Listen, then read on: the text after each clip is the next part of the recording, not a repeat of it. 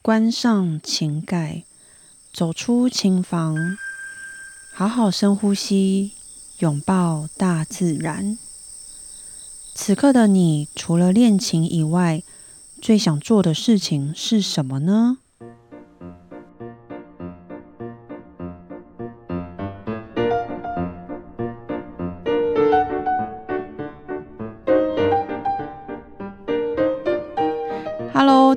好，我是段心瑜。此刻的你最想做什么事情呢？此刻的我好想吃火锅哟，我好饿。虽然现在是夏天，但对于爱吃火锅的我呢，我觉得火锅一年四季都可以吃。有人跟我一样爱吃火锅吗？还是有人听我现在在讲，也开始肚子饿了呢？好吧，那不然我来帮大家转移目标好了，开始进行我们今天的主题吧。今天我想跟大家分享如何创作一首曲。哇，今天真的是很开心，而且也好紧张哦，因为啊，我是第一次跟大家来分享我的创作。而且啊，我也是现在第一次呢，要尝试此刻立马边解说边完成一首曲哟。所以大家可以期待一下今天这一集的 p a c k a s 到最后呢，我是不是能够顺利的完成一首曲呢？噔噔噔噔。好，我要先说啊，我没有学过正统的作曲手法。顶多啊，大概是以前学校有学过一些和声学，还有在更早以前呢，我是有上过一些雅马哈团班，有考过雅马哈的考级，所以它里面呢，我就有接触到一些即兴的创作。后来啊，是差不多我到了二十六岁吧，才开始真正自己写曲，所以我有非常非常非常多不专业的作曲手法，但是呢。不知道为什么我每次创作出来的曲子就是这么好听，这样自夸可以吗？嗯，好，那今天呢就想要来跟大家分享我平常创作一首曲子的顺序。那我的创作手法是比较偏流行的，就什么叫流行？就譬如说我有前奏、主歌、副歌，然后再加一个间奏。间奏完之后，可能又回到主歌，然后中间可能会加一个导歌，再来副歌。副歌之后呢，再加一个桥段，然后再进副歌，很复杂，对不对？那个桥段啊，然后再接副歌，其实就是，嗯，大家可以想象，譬如说一首流行歌曲，然后它最后有些有些的歌，它到最后会转调，就它的副歌会再出现一次，但是它会中间经过几小节之后呢，它又转调。所以才会又再一次的副歌，那转调之后的这个副歌就差不多准备要接尾奏了。所以我的创作呢也是有主歌、副歌，只是呢流行歌他们是有歌词的，那我是钢琴曲，所以我并没有歌词。嗯，所以我不需要去想啊，想说呃，譬如说我一句话，我要怎么运用在一些旋律上面，例如说好了。祝你生日快乐这一首歌，噔噔噔噔噔噔，所以我们唱的时候就会祝你生日快乐。哎，我好像还是第一次唱歌给大家听。重点我要讲重点是，是不是他那个每一个音呢都附上了歌词？所以每次或许你只要听到这旋律，噔噔噔噔噔噔，你就会想到哦，这首就是祝我生日快乐歌。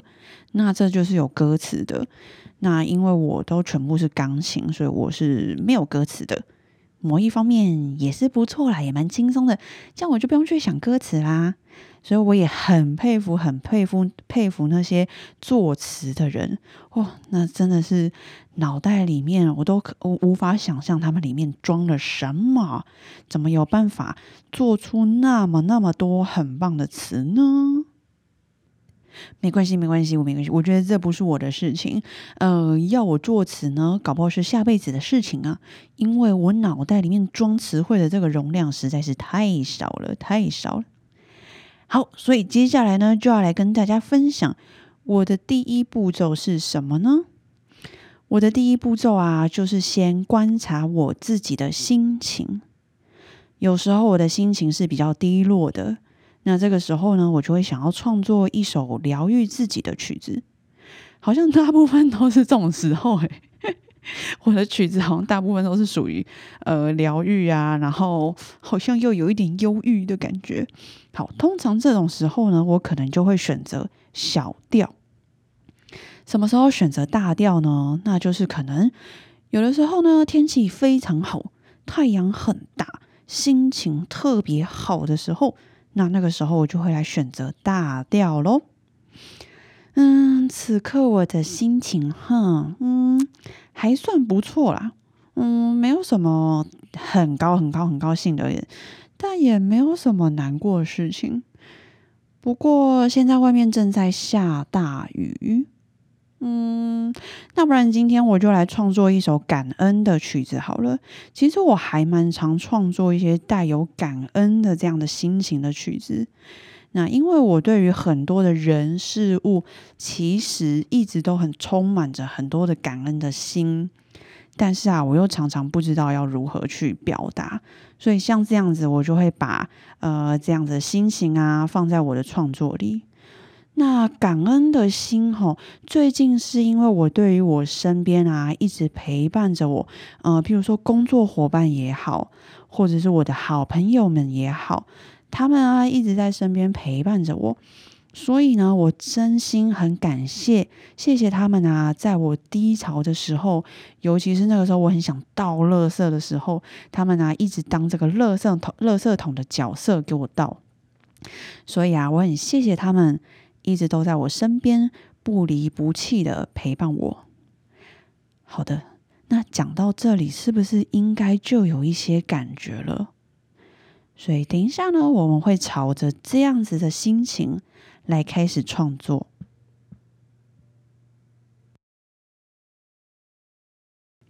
好，那接下来第二步骤呢，就是选调。那今天我没有很悲伤嘛，所以我不会选小调，那我就要来选大调啦。嗯，那我今天选一大调，应该是吧？我跟你说，其实我对于调性和弦这方面是还蛮弱的。我弹过啊，所有的音阶爬音啊，我也知道整首曲子是什么调性。比如说，你拿一首曲子给我，那我知道这是大调，哪一个大调，哪一个小调。但是如果你突然拿着谱，然后问我说：“呃，这个这个中间啊，某一个小节是转调什么调啊？然后是转到那个什么调，然后它之后又转回来啊，或者是什么和弦，什么五七啊、sus four 啊，什么一大堆的。”嗯，这个我先投降哦，我 先投降。我的创作呢，百分之九十九都是靠感觉的。有没有突然间感觉到听了一集非常不专业的创作分享？嘿呢，那我也不管你们呢，我就是要继续分享我的第二步骤，就是选调。所以我今天要选一大调。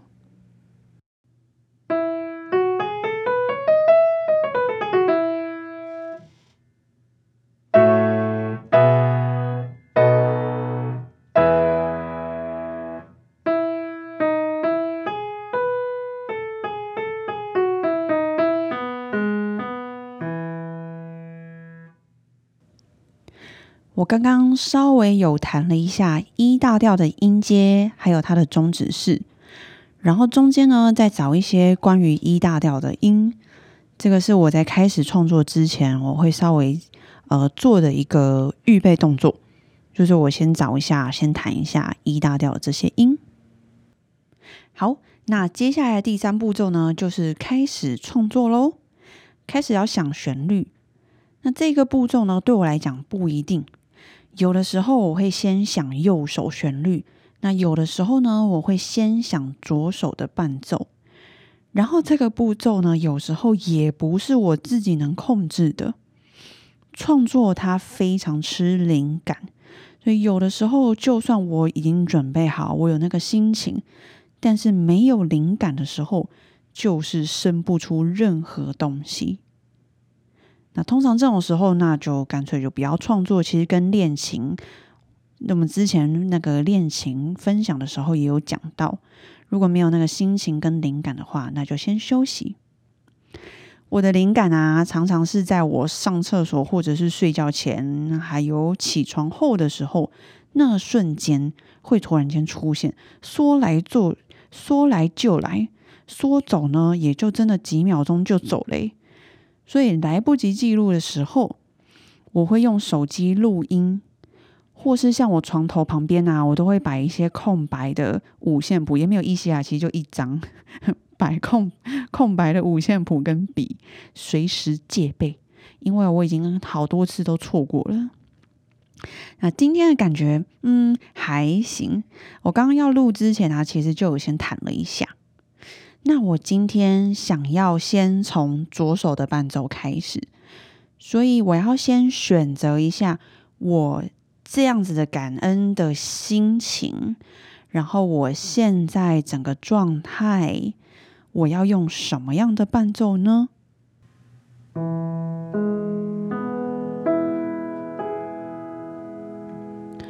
我先试试看爬音，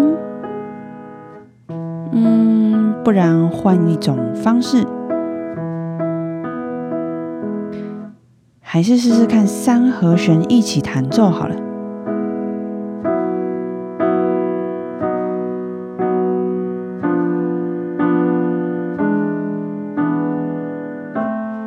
不然大跳呢？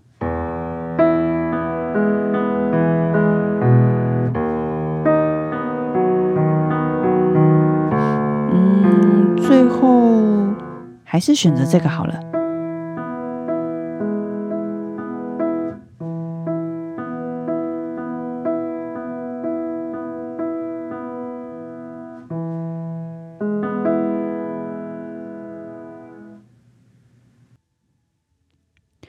我刚刚弹了大概有五六种不同的伴奏，每一种啊也都有它很不一样的感觉。那我也觉已经选择好了，就是我已经从里面选好我要的左手伴奏。接下来呢，第四步骤就是右手旋律啦。我的方式就是直接弹啦。就是我可能会左手旋律先弹几小节，然后同时间呢，我就想着感恩的心情，然后就直接把右手的旋律弹出来。我觉得这时候，这时候啊，真的是超级酷的。就看看我的右手会把我带到哪里去了呢？我们接下来就来听听看吧。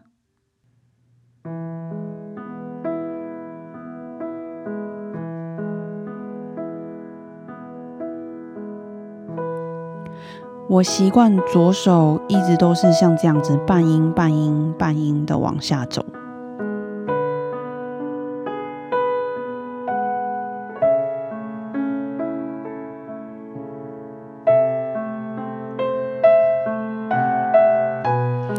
右手旋律差不多八小节重复一次，但第二次的时候呢，我右手的节奏就会稍微的换一下。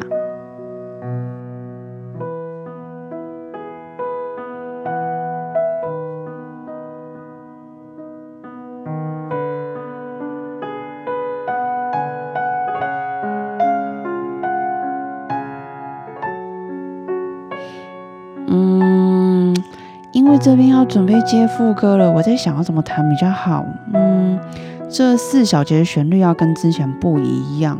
嗯，要怎么样可以更顺？嗯，就这样吧。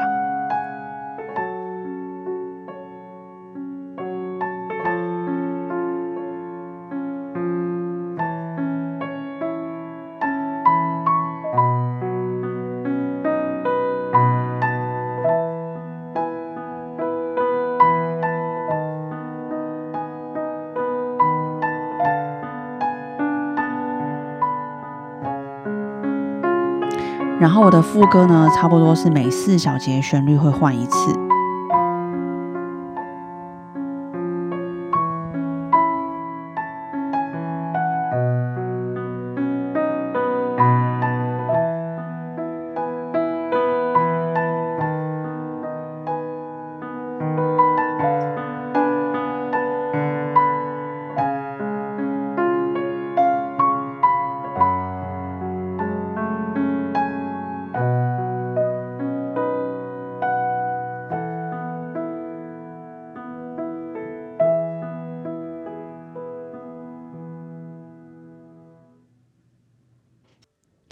像我刚刚是先弹几小节的左手，然后呢，这个时候灵感就来了，右手就开始自己跑路。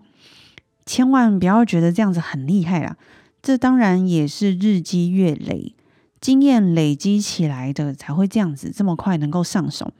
好处呢，就是主副歌可以很快就上手；坏处就是嘛，风格都差不多。我觉得我创作的曲子风格就长那样。如果要我风格很不一样的话，我现在还没有办法那么厉害，我需要时间好好来创作。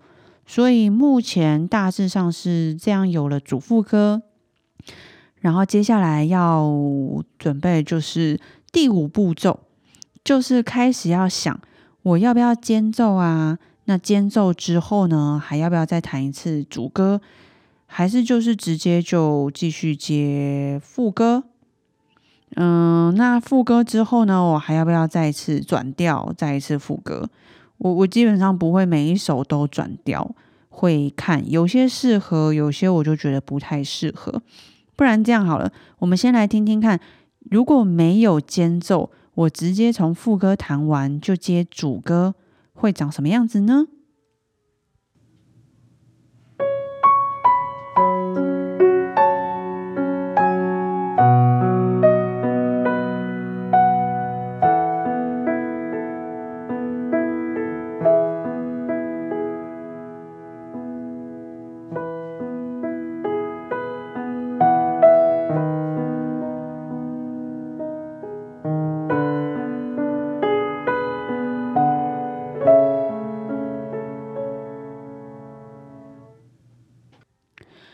所以刚刚呢是呃没有间奏的版本，就是我副歌弹完，然后直接接主歌。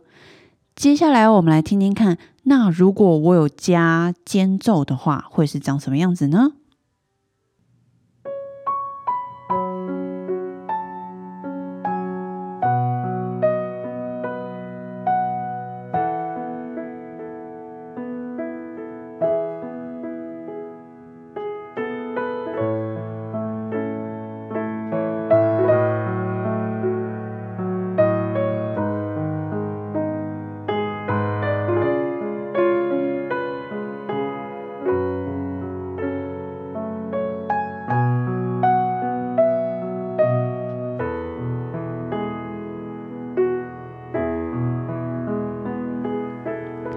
这边间奏也是差不多每八小节会换一次旋律，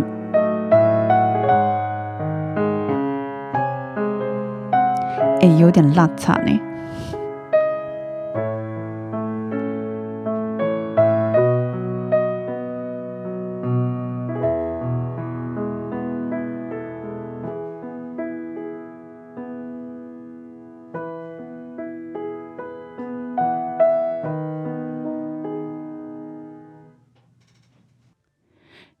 上就是真的是有点 拉差的间奏，所以大家可以听听看，呃，有间奏或者是没有间奏的感觉，两个是完全不同。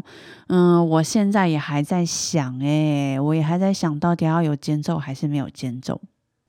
那就，嗯，好吧，今天就先加个间奏。所以等一下呢，我要来从头大概示范一下。嗯，先弹简短几小节的前奏，然后主歌进来，副歌、间奏、主歌、副歌，最后就直接加尾奏。我们来听听看吧。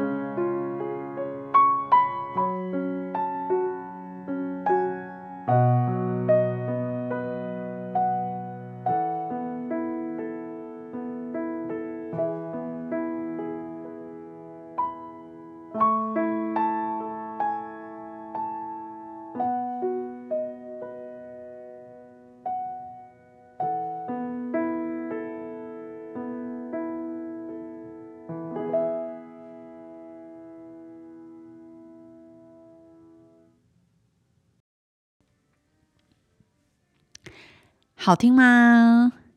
刚刚那一次，我是觉得，哦，嗯，我觉得间奏还可以再更有趣一点啦。整体我还会想要再做一些修改，嗯，这大概就算是第六步骤吧。但是这个第六步骤呢，也是很需要灵感的。那今天我的灵感其实已经差不多喽。所以这个步骤六会放个几天再来完成吧。等整个都好了以后呢，就可以把这首曲子送进录音室喽。大家期待一下吧。好，以上就在这边帮大家再稍微重新整理一下我的作曲顺序呢。我习惯第一个呢，先观察我今天此刻的心情。第二个呢，就是调号，看是要大调呢，还是小调。那当然还有一个很重要，就是拍号，我们要选择是四拍、三拍、六拍，还是很多不一样的拍号。第三个呢，就是决定要先创作右手旋律还是左手伴奏呢？第四个呢，就是开始加上另外一只手，可能是右手旋律咯，或者是左手伴奏。就是看哪一个先。那我今天这个是我先左手伴奏，然后之后再加上右手的旋律。第五个呢，再来就是决定，哎，我今天是否要加一些间奏啊，或者是我最后副歌有没有要转调的这些。不过在结束之前呢，我还是要说一下哦，今天我真的是即兴演奏，大家可以。听到还是很有很多很多地方很生疏，而且很拉差。那再来呢？我真的不是专业作曲的，我也没有学过正统的作曲手法，所以今天这一集呢，纯粹是分享我自己平常创作的习惯。所以如果有作曲老师听到我这一集，我觉得他们应该会昏倒。怎么有人这样教啦？所以我纯粹是分享我平常做创作的这些习惯啊，我的强项啊还是比较是在古典钢琴，教大家如何诠释古典曲，或者是传授一些演奏技巧啊等知识的创作这部分，就真的是我的兴趣，一个可以让我抒发心情的方式。那同时又可以疗愈到大家，而且帮助到很多人，所以我很开心。好，那最后当然也谢谢大家这么有耐心的听完啦。那今天这集创作分享就到这边喽，希望大家还喜欢。有什么想跟我分享的，或是有什么想听我分享的，欢迎大家来投稿哟。今天就到这边啦，拜拜。知识小分享。今天想再来跟大家分享德文，还记得之前教的吗？谢谢，不客气。Bite，bite 我们拼 A B 的 B 哦，B I T T E，bitte。那 DUNK 是 D A B C D 的 D，D A N K E DUNK。跟 B T，这是我们之前学过的，这两个还记得吗？那今天呢，还要延续一下这两个单字哦。如果想要非常的感谢对方，譬如说，哦，真的很谢谢你，非常感谢。哎，怎么被我讲那么奇怪？不是，我是说，真的很谢谢对方的时候，我们就可以加，dankation，。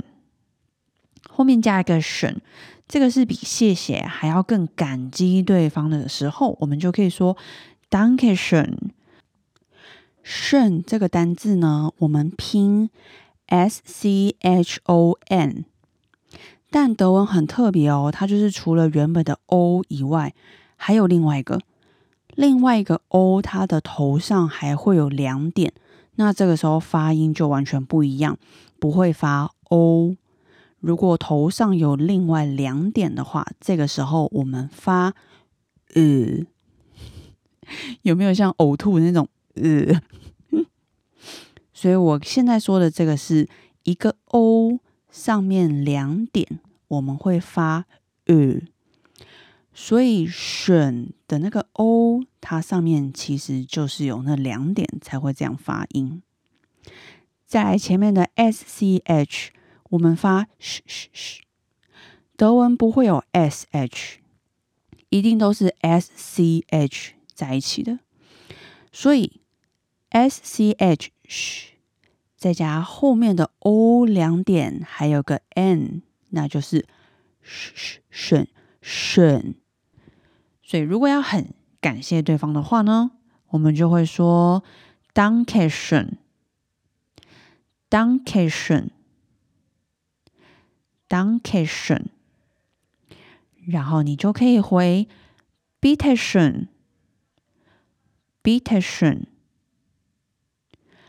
beastion，。其实，如果你单独讲“顺”这个单字，它的意思就是漂亮、美丽的意思。所以，如果假如说你想要称赞一个人很漂亮的时候呢，你也可以用“顺”这个字。